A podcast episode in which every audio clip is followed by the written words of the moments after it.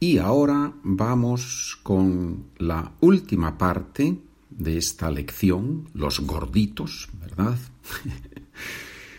la última parte es el ejercicio número 2. Ya sabes que en la página SpanishWithPedro.com ahí tienes los documentos que van, que acompañan a cada short story, a cada relato breve, con el vocabulario y la gramática más los ejercicios. Ejercicio número 2. ¿Puedes sustituir las palabras subrayadas con un sinónimo? Todas las oraciones están en el relato. O sea, es decir, que tenemos que sustituir la parte subrayada por otras palabras, con otras palabras. Número 1. Casi todos los conocen como los gorditos. Casi todos. ¿Cómo podemos sustituir en este caso casi todos? Mucha gente, la mayoría de la gente, algo así. ¿verdad? Muy bien. Y ahora voy a leer todas las frases y voy a decir la parte subrayada para que tú pienses o escribas la, lo que sustituye a esa parte subrayada. ¿De acuerdo? Número dos. Y no les importa en absoluto. Importa. Número 3.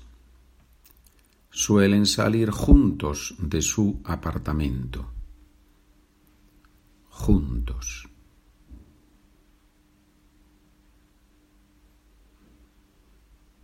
Número 4.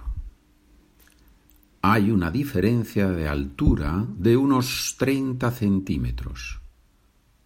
Unos. Número 5. Empiezan a caminar.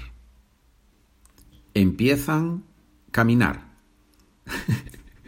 La oración tiene tres palabras, hay que sustituir dos de ellas. Empiezan caminar.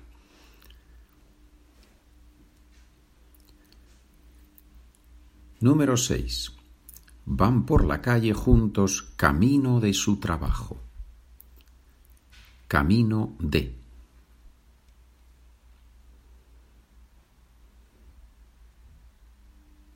Número 7. Se agacha y recoge un papel. Agacha.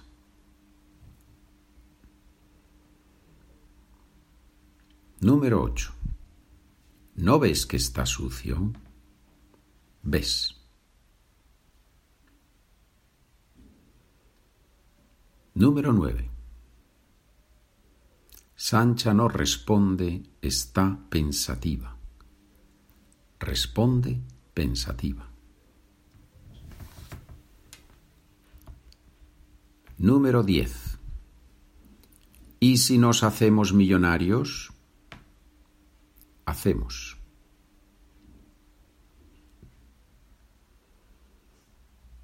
Número 11. No lo veo claro. Lo veo claro. La oración tiene cuatro palabras, hay que sustituir tres de ellas. Lo veo claro. Número 12. El dinero no nos pertenece. Nos pertenece.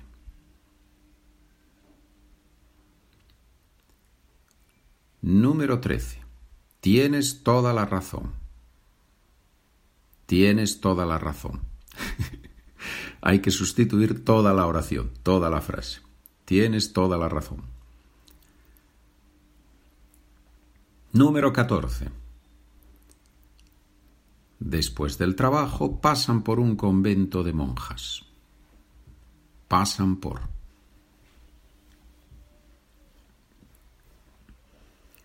Número 15.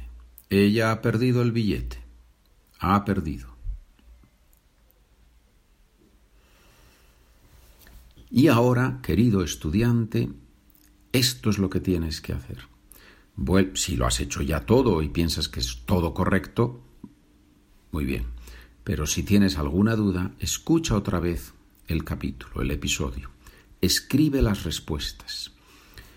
Por un euro noventa y nueve céntimos o un dólar noventa y nueve céntimos puedes comprar en la página SpanishWithPedro.com todo el PDF con el texto, las explicaciones, los ejercicios, las respuestas correctas.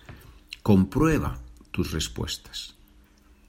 Comprueba tus respuestas y toma notas. Y lo más importante, cuando hables en español la próxima vez o escribas algo en español la próxima vez, usa, usa algunas de esas estructuras en las que has cometido errores. Si tienes alguna pregunta, SpanishWithPedro.gmail.com Gracias por trabajar conmigo.